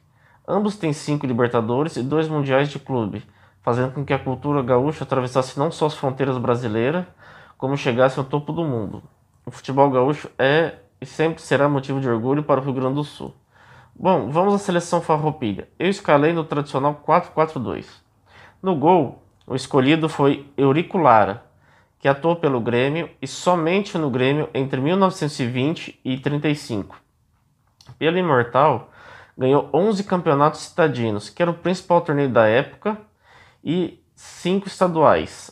A menção honrosa vai pelo fato de ter atuado 15 anos como atleta do tricolor, ser um ídolo da torcida e por ter entrado em campo pela última vez no dia 22 de setembro em um Grenal que valia o campeonato citadino, que foi apelidado de Campeonato Farroupilha por conta do centenário da Revolução Farroupilha, e ajudado seu time a vencer o clássico por 2 a 0 e ser campeão. Na época, ele já havia sido diagnosticado com tuberculose e teve recomendação médica para se aposentar dos gramados. Ele então decidiu fazer desse jogo contra o Inter o seu útil. Atuou apenas no primeiro tempo e no intervalo foi para o hospital. Após dois meses internado, faleceu. Tinha só 38 anos. Por conta de todo o contexto e idolatria, Laura foi o meu escolhido. Na lateral direita, elegi Paulinho, tricampeão gaúcho pelo Inter entre 1951 e 53. As boas atuações de Paulo Almeida Ribeiro, o capitão Piranha, fizeram com que se transferisse ao Vasco da Gama e integrasse o elenco da seleção brasileira na Copa do Mundo de 1954. Atua por 10 anos pelo Gigante da Colina e depois se aposentou. Faleceu em 2007. Na defesa, o primeiro escolhido é, é, claro, é Mauro Galvão. O defensor era muito técnico, conseguiu se tornar ídolo tanto no Grêmio quanto no Inter. Ele foi revelado pelo Colorado no ótimo time dos anos 70, sendo campeão brasileiro em 1979 com apenas 18 anos. Ainda seria tetracampeão gaúcho pelo time do Beira Rio entre 1981 e 84. Voltaria à sua terra natal em 1996, desta vez pelo Grêmio, e foi um dos líderes da conquista do Campeonato Brasileiro daquele ano e posteriormente ganhou a Copa do Brasil de 97 e a de 2001. Impossível não colocá-lo na lista. O seu companheiro de defesa será Baidek. Este fez história pelo Imortal atuando entre 1977 e 87. Sua principal temporada foi em 83, quando ganhou Copa Libertadores e Mundial de Clubes pelo Grêmio. Diferente de Mauro Galvão, ele já tinha um estilo de atuar mais duro e aplicar um jogo mais físico perante os atacantes. Na lateral esquerda, a homenagem fica para Everaldo, que, como falei há duas edições, foi tricampeão gaúcho pelo Grêmio, integrou a seleção brasileira de 1970, tricampeão do mundo, e faleceu em 1974, aos 30 anos, em um acidente de carro. Há uma estrela dourada na bandeira do Grêmio em homenagem a ele. O primeiro volante que eu escolho é, claro, o Dunga. Revelado no Inter, foi bicampeão gaúcho pelo Colorado e retornou ao clube em 1999 para encerrar a carreira sempre levando o nome do Inter, foi o capitão da seleção brasileira de 1994, que foi tetracampeão. Sua liderança é sempre lembrada ao falarmos do Mundial ocorrido nos Estados Unidos. O seu companheiro, e eu vou explicar o porquê da escolha, é o Lauro ex-juventude. Primeiro, porque acho necessário colocar alguém fora da dupla Grenal e como representante do futebol do interior gaúcho. Lauro é ídolo do Juventude, onde possui mais de 500 jogos pelo Alviverde e foi capitão da melhor era do time de Caxias do Sul. Foi campeão brasileiro da Série B de 94, campeão gaúcho em 98, acabando com a hegemonia da capital que desde 1940 sempre faturava o torneio, e da Copa do Brasil de 1999. Dentre os times do interior, o Juventude certamente foi quem conseguiu os melhores resultados e por isso tem que ter um representante. Na meia, indubitavelmente, entra na lista Ronaldinho Gaúcho. Embora tenha atuado pouco pelo Grêmio e seja odiado pela torcida, foi campeão gaúcho em 99 e da extinta Copa Sul, e foi possivelmente a maior revelação em terras gaúchas dos últimos 50 anos e eleito o melhor jogador do mundo entre 2004 e 2005, além de ser campeão com a seleção brasileira na Copa de 2002.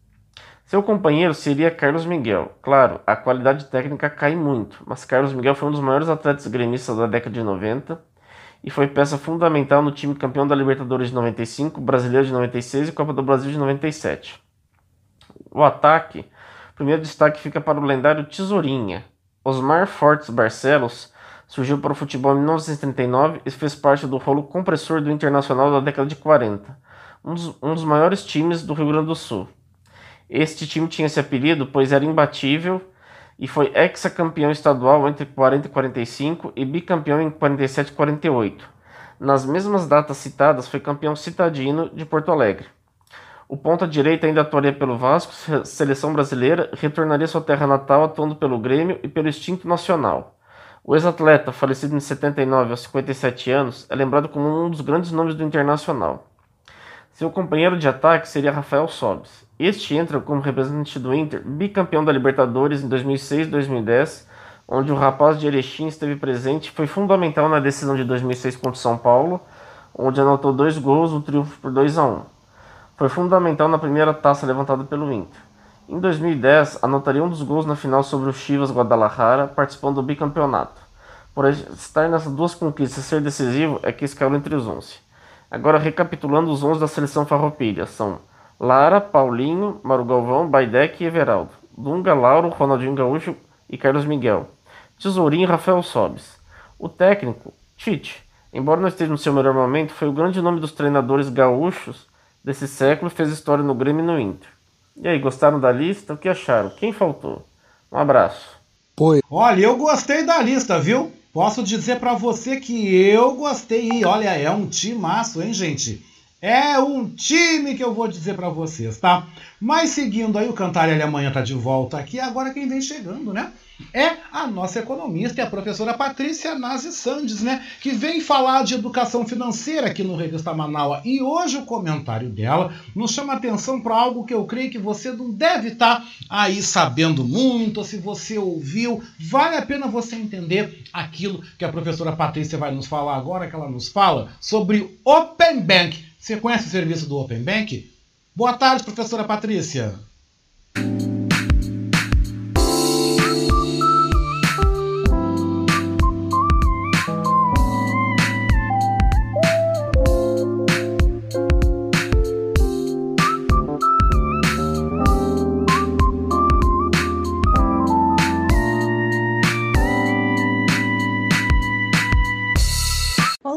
Amigos da Rádio Manaua, tudo bem com vocês? Oi, meu amigo Oscar. Aqui quem fala é Patrícia Santos, sou professora, sou consultora de pequenos negócios e educadora financeira. Hoje eu trago para vocês uma informação que não é muito nova, mas ainda é muito recente na nossa cultura. Estou falando do Open Banking. É um sistema que permite ao cliente de uma determinada instituição financeira levar suas informações pessoais e bancárias para outra instituição. E quem administra essa transição é o Banco Central do Brasil. Observem bem, este compartilhamento só será feito com consentimento dos clientes de forma segura e com privacidade. E trará oportunidades para ambos os lados, tanto para os clientes quanto para os bancos. Vamos pensar o seguinte: as suas informações, tanto pessoais quanto bancárias, vão estar disponíveis para outras instituições financeiras, com a sua autorização. O que isso quer dizer?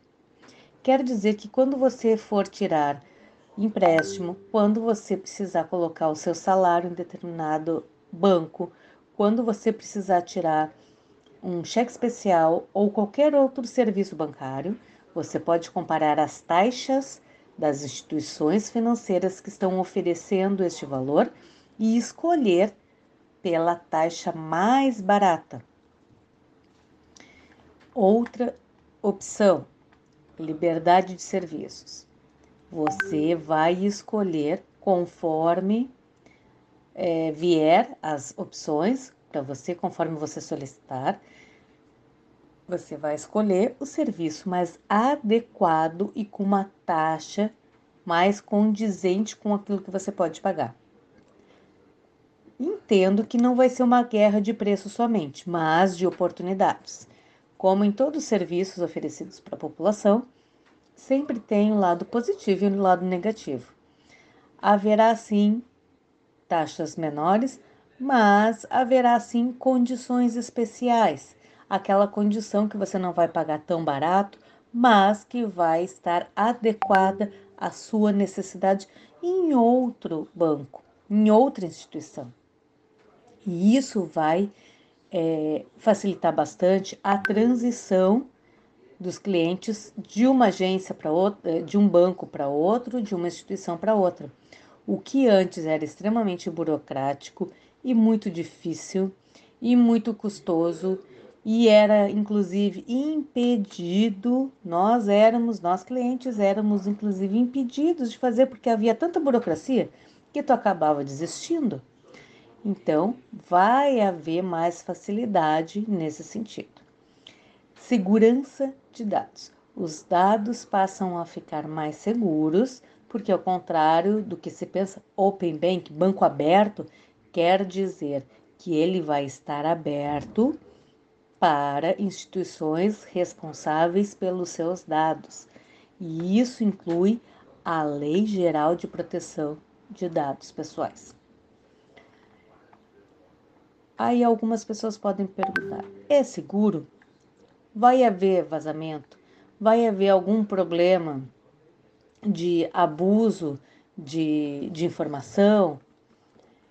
Pensem que tudo que se faz para facilitar sempre tem pessoas de má fé, sempre tem quem queira tirar é, um, um, proveito é, de, uma, de uma forma negativa em cima daquela situação.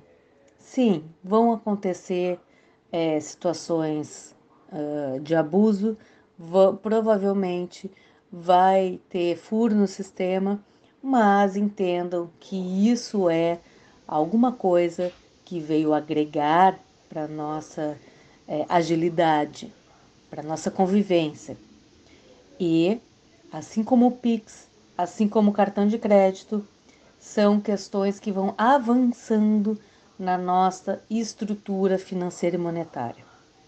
nem sempre vai ser interessante para você aquela situação, aquela condição que lhe oferecem hoje. Mas ali na frente você pode ter uma condição muito melhor e ganhar com essa possibilidade.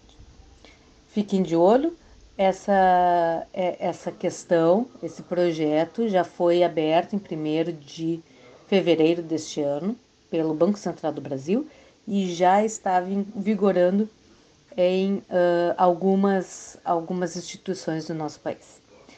Essa foi a minha dica de hoje. Uma ótima semana para vocês. Me sigam lá no Instagram, Patrícia Sandes, underline planeja e até a próxima semana. Até a próxima semana, viu, Patrícia? Nossa, que legal esse Open Bank, viu, gente? Olha, a gente aprende tanto aqui no Revista Manaus. Nossos colunistas ensinam tanto para nós. E olha, a gente aprende no sábado e também no domingo, tá? Porque eles todos estão de volta amanhã, das 3 às 5 da tarde. Mas a Patrícia trouxe as informações aí da economia. Vamos falar agora sobre comportamento, né, gente? Porque a nossa psicóloga Biana Lauda, ela volta ao Revista Manaus para trazer um tema hoje bem interessante. Ela vem falando aí sobre o arquétipo da criança, né? Falar de criança aí às vésperas do próximo dia 27, que é o dia de Cosme e Damião, né? Vamos ouvir então a Biana. Boa tarde.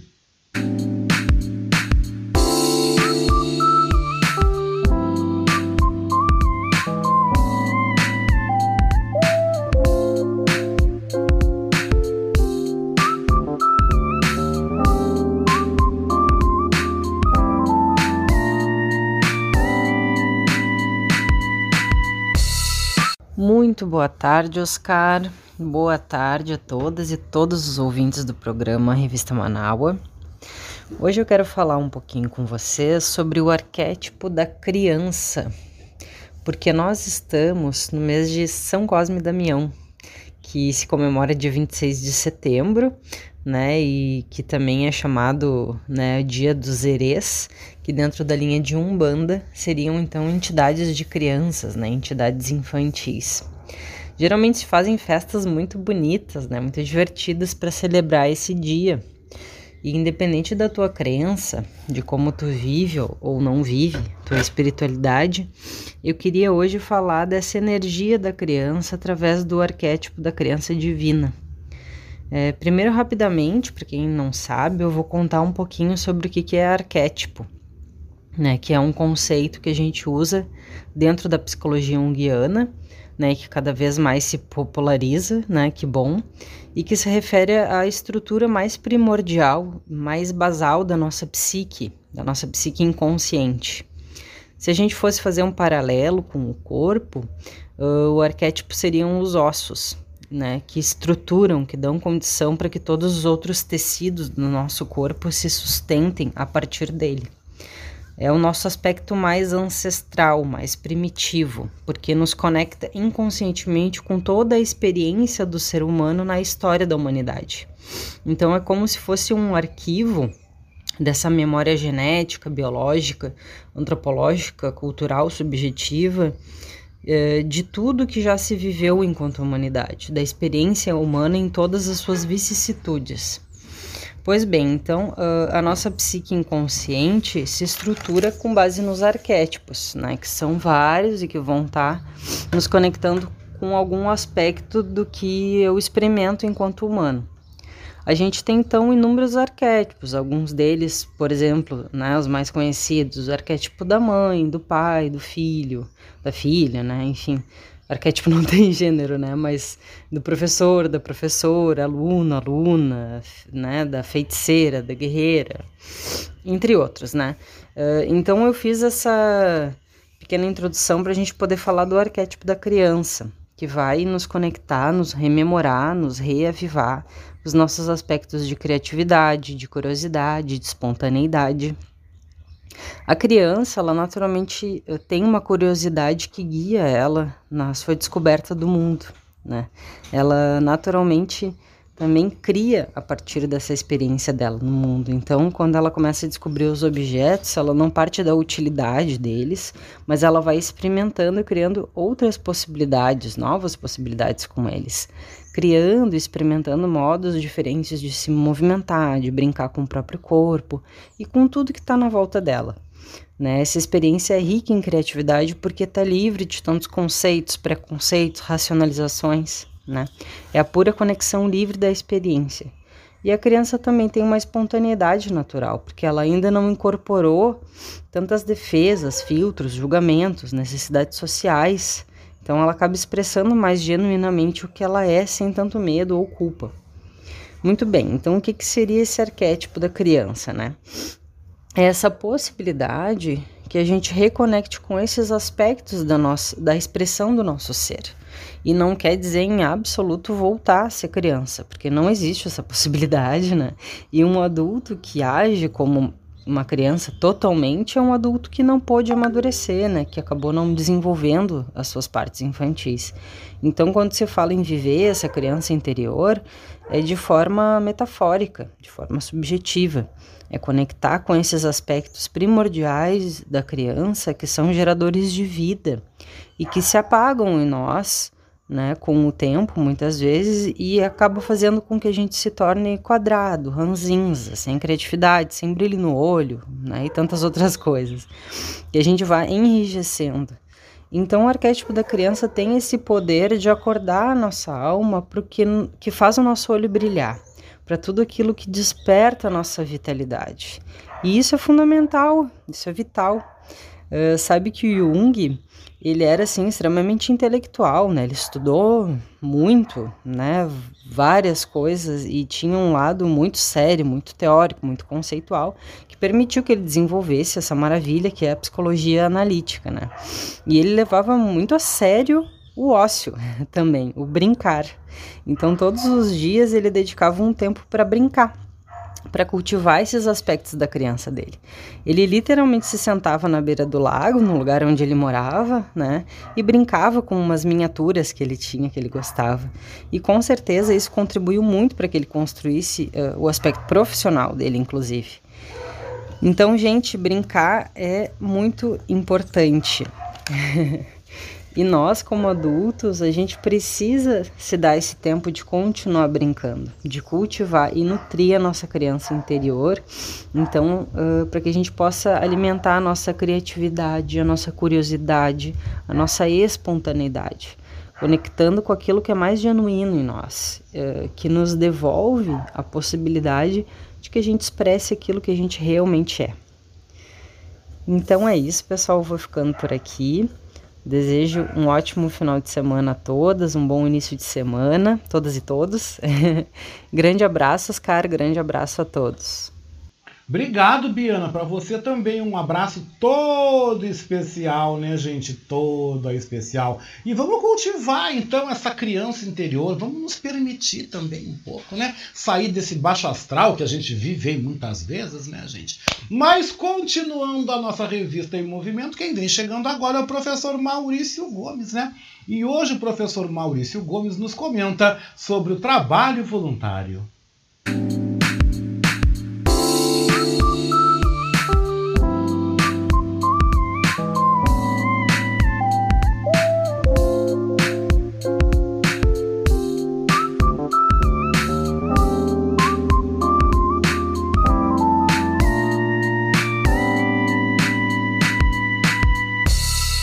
Boa tarde, ouvintes do Revista Manaua. Boa tarde, Oscar. O tema do meu comentário de hoje é o trabalho voluntário.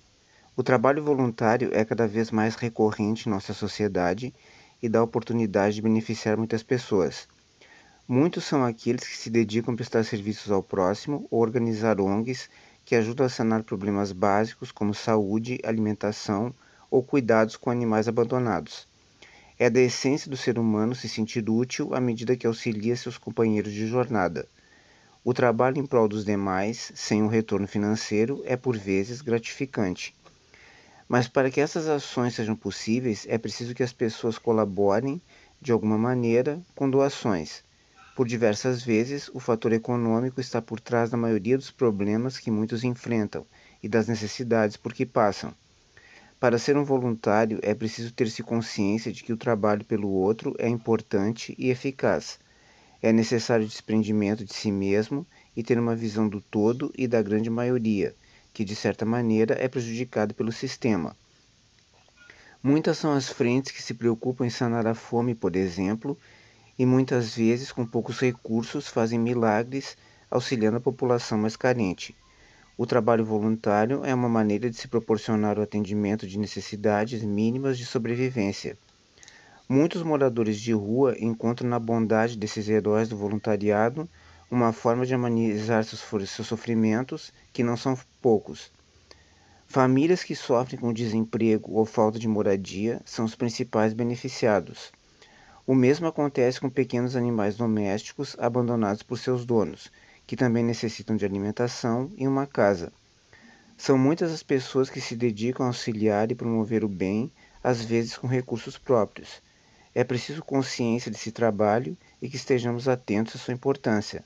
Na verdade, muitas vezes essas ações de trabalho caberiam aos governantes de sanar a miséria no país com atitudes mais incisivas, no sentido de atenuar o problema, uma vez que dispõe de recursos eh, vindos dos impostos que pagamos. Enfim, o trabalho deve ser sempre uma fonte de alegria e prazer, e parabéns aos voluntários, que têm o altruísmo de vencer suas dificuldades pessoais, se colocando acima do egoísmo e assim beneficiando uma grande maioria. E com essa reflexão, eu me despeço de vocês, desejando um bom final de semana, um grande abraço a todos e até a próxima. Uma reflexão muito linda, né, gente? Meu abraço também a todos aqueles que dedicam tempo da sua vida, que dedicam um espaço pro trabalho voluntário. Meu muito obrigado, minha gratidão, gratidão, gratidão a todos vocês, viu, gente? A todos, todos, todos vocês, né? Mas seguindo aí a nossa revista, né, gente? A gente recebe agora, então, a nossa colega e também jornalista por vocação, a Luciana Betoni, né? A Luciana Betoni traz na sua provocação gentil deste, fra... deste sábado, né? Seguinte frase. Tá aí uma coisa que ninguém pode fazer por você. A sua parte. E ela vai explicar pra gente agora, né, Luciana? Boa tarde.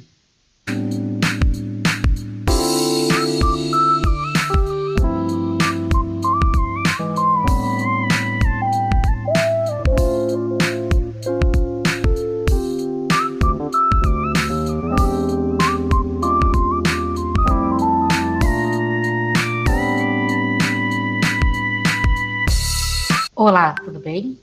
Aqui é Luciana Betoni, LB Jornalista Provocação. A minha provocação gentil de hoje é: tá aí uma coisa que ninguém pode fazer por você, a sua parte. Eu apoiei essa semana algumas ações que eu quero compartilhar com vocês aqui da revista Rádio Web Manaus. Dia 18 de setembro é o Dia Mundial da Limpeza, a maior ação cívica de limpeza do planeta. Dia 11, apoiei e acompanhei pelas redes sociais o primeiro drive-thru Goiânia Lixo Zero. Eles tinham como meta recolher 20 toneladas de resíduos desviados do aterro. Em apenas um dia, conseguiram 12 toneladas.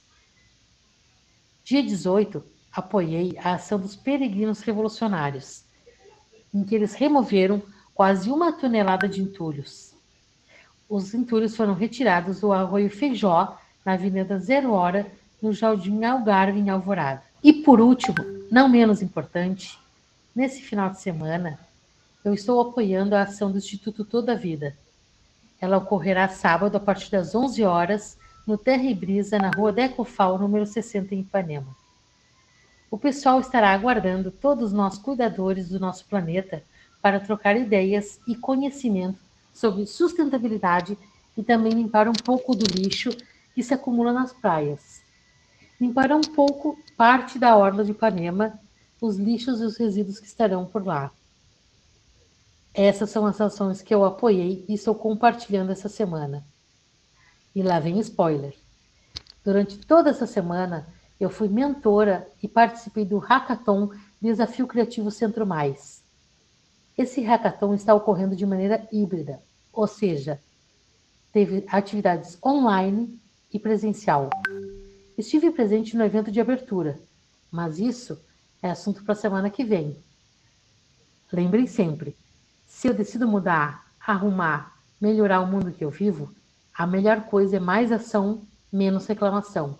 Faz acontecer. Tá aí uma coisa que ninguém pode fazer por você: a sua parte.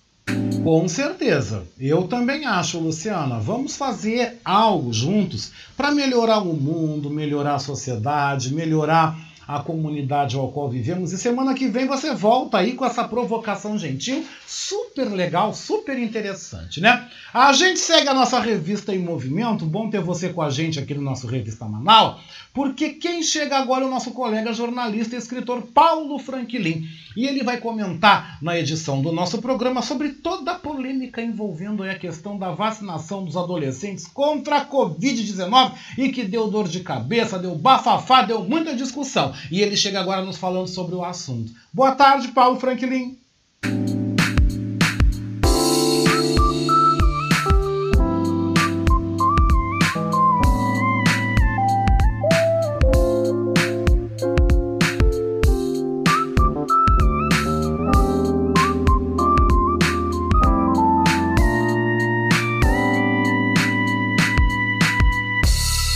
Tarde, ouvintes da Rádio Manaua e do programa Revista Manaua, do meu amigo Oscar Henrique Cardoso. Vacinar ou não vacinar os adolescentes?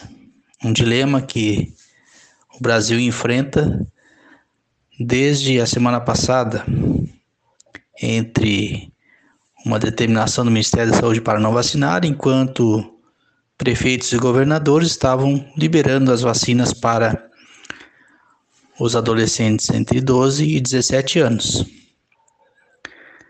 Nesta disputa política, ficou a confusão para a população, que não sabia exatamente o que fazer. Muitos pais e responsáveis ficaram na dúvida se vacinavam ou não seus filhos entre 12 e 17 anos. O que temos no Brasil, desde o início da pandemia, é muita confusão entre as autoridades. E esse capítulo novo envolve os adolescentes entre 12 e 17 anos. De um lado, uma autorização, de outro lado, uma proibição, sempre nesta mesma linha E cada verdade que aparece diz que a vacina pode ser ministrada para os jovens e de outro lado que não pode. Vamos aguardar que novas portarias venham e liberem a vacinação porque, mesmo com essa determinação do Ministério da Saúde, os governadores e prefeitos continuaram vacinando. Enquanto isso, temos aproximadamente 40% da população totalmente imunizada, na faixa acima de 18 anos. Estamos bem abaixo do o ideal que seria 70%. Com uma dose, passamos dos 140 milhões de pessoas vacinadas. Mas esse processo de vacinação com duas doses fez com que muitos não retornassem para a segunda dose, por escolha ou por ignorância então nós temos agora pessoas acima de 18 anos que não completaram a imunização e temos adolescentes começando a ser vacinados. O ideal seria que 70% da população de 12 para cima fosse vacinada mas não sei se conseguiremos isso. Está bem difícil a, a decisão dos, das autoridades, que ficam brigando politicamente, tentando mostrar que estão certos, enquanto isso as pessoas continuam morrendo de Covid no Brasil. E com vacinação pela metade, as pessoas estão indo para as ruas sem os cuidados e novas variantes aparecem e o problema não acaba. Tomara que as autoridades decidam logo que a vacinação é importante, que é preciso atingir esse número de 70% das pessoas totalmente imunizadas no país. Para quem sabe a gente possa voltar a viver uma vida sem máscaras, sem isolamento, com pleno emprego, com a economia funcionando, as coisas retornando à sua normalidade. Enfim, que a vida aconteça no nosso país e que não fiquemos reféns das decisões equivocadas de todos os lados nessa disputa política que só deixa um saldo de quase 600 mil mortes no nosso país, com mais de 20 milhões de pessoas já infectadas pela doença, e o número não para de crescer. E as liberações estão acontecendo, mesmo sem o número de 70% da população. E os adolescentes, pelas suas características, são os menos preocupados. Eles ficam aguardando que os pais façam a frente e os levem para vacinar. Mas se os pais estão confusos, imaginem os adolescentes entre 12 e 17 anos. Vamos então esperar que a vacina seja para todos e consiga, que, que a gente consiga atingir o patamar de imunização de 70% ou mais. O ideal, 100% das pessoas imunizadas, protegidas contra o coronavírus. Mas isso é exigir demais das autoridades sanitárias federal, estadual e municipal, são três níveis que estão discutindo. Fora o executivo, judiciário e legislativo, que também estão discutindo, enquanto as pessoas morrem. Boa tarde. Sou Paulo Franklin falando para a Rádio Manaua e o programa Revista Manaua. Com certeza, Paulo Franklin, tu foste cirúrgico, cirúrgico no que tu falaste agora, porque as pessoas estão morrendo, Parece que a pandemia está dando os ares aí de volta de aumento de mortes em vários estados, né? Estamos vendo aí, infelizmente, o recrudescimento da pandemia, que já tinha dado um refúgio. Tivemos aí quase 700 mortes nas últimas 24 horas, né? O que estava abaixo está voltando a crescer de novo e continuam batendo boca, brigando, vacina não vacina, não liberam aí recursos para melhorar a questão da campanha, os negacionistas fazendo a farra aí. Gente, a situação tá, tá terrível mesmo. Mas vocês acham que a gente não vai continuar falando aí sobre a questão da vacinação e os fiascos do presidente Jair Bolsonaro? Quem vai falar agora, quem vai comentar também sobre esse tema é o nosso colega aqui, apresentador, ator, produtor cultural aqui Fábio Klein. Fábio Klein volta ao Revista Manaus hoje para comentar sobre o discurso, aquela vergonha que o presidente Jair Bolsonaro fez na Assembleia da ONU. Agora, nessa semana em Nova York, discurso que nos envergonhou como brasileiros. E com certeza você vai aí assinar embaixo do que o Fábio vai dizer agora. Boa tarde, Fábio!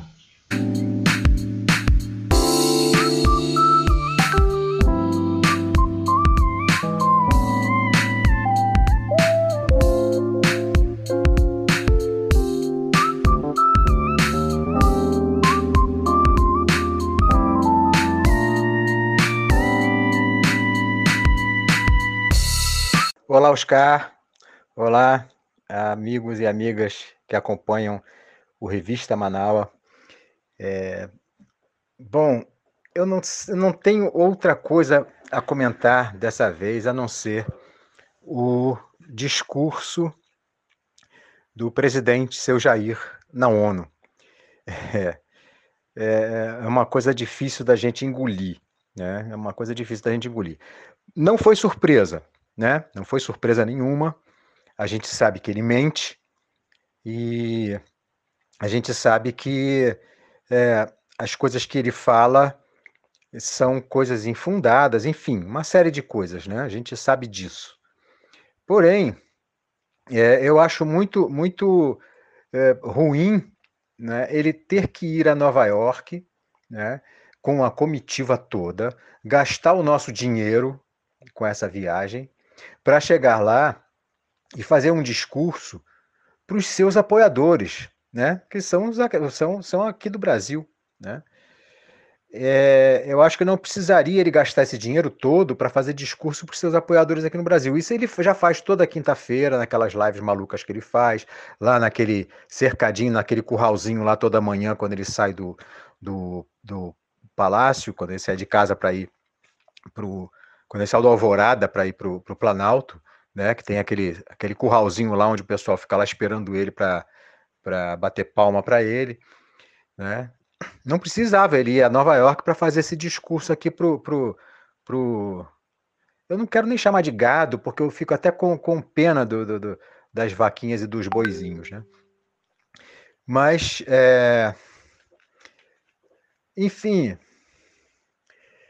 é, é, é, é, complicado, né? É complicado. A gente sabe que, que tu, muita coisa que ele falou ali é mentira.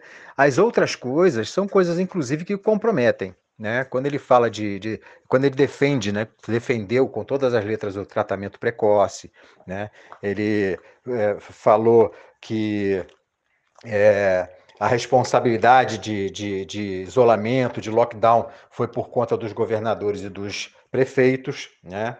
Ele deixa bem claro que o governo federal não, não moveu uma palha né, para promover o isolamento social. Enfim, essas coisas todas que das quais é, ele, ele vai ter que responder né, criminalmente, né, inclusive talvez até internacionalmente, né, porque é, o, o AIA vai ter que, talvez, né, tenha que, que resolver aí a situação dele, né, numa, na, na questão é, de, de crime contra a humanidade, né, enfim, porque é exatamente por isso, porque a questão do, da pandemia no Brasil né, acaba não sendo só do Brasil, né? É a questão do mundo, afinal de contas, a pandemia, ela se chama pandemia porque ela se espalhou pelo mundo.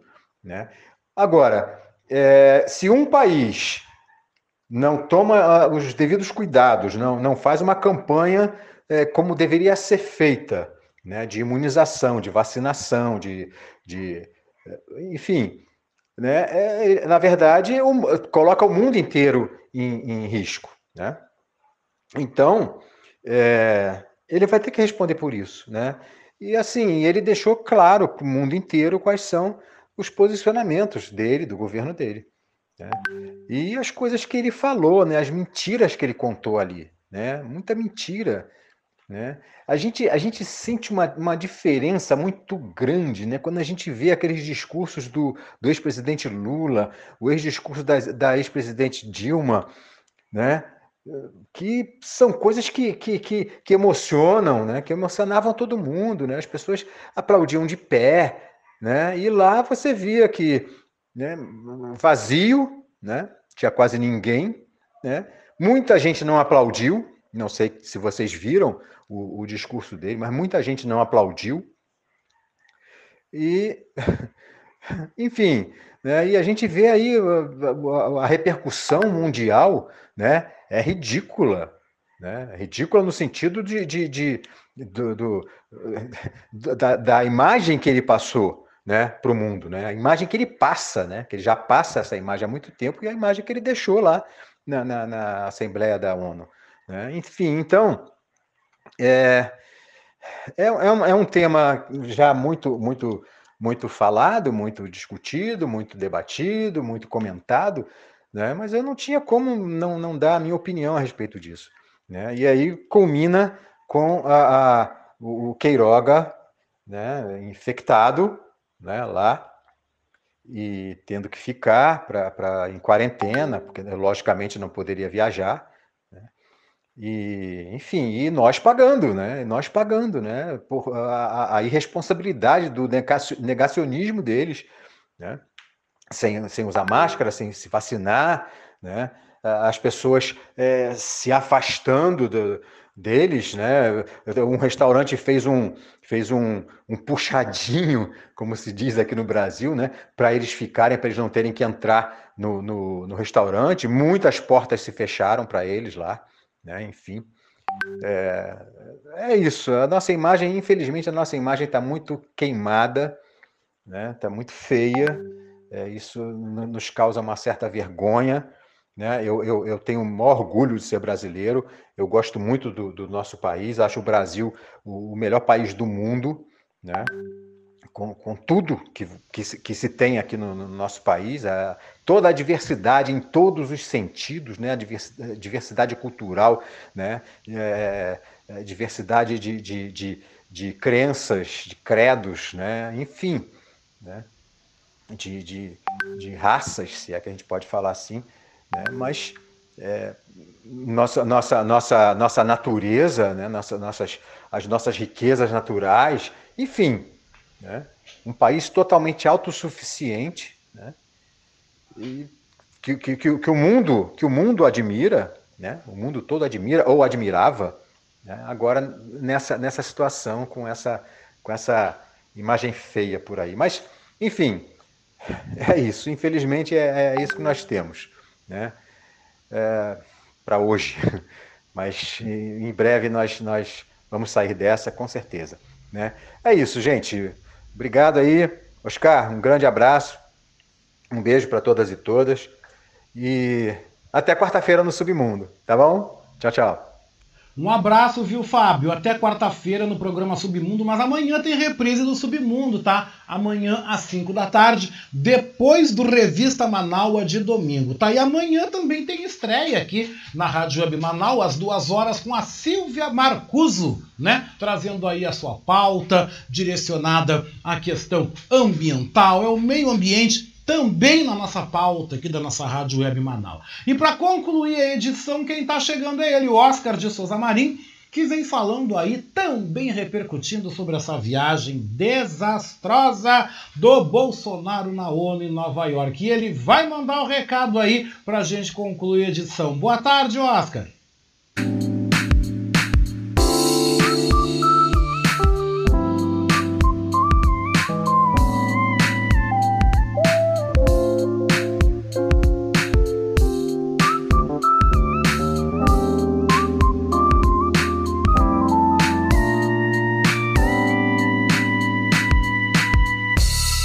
Olá, boa tarde. Boa tarde, Oscar Henrique Cardoso, meu mestre da comunicação. Boa tarde, meus queridos companheiros ouvintes do Revista Manaua.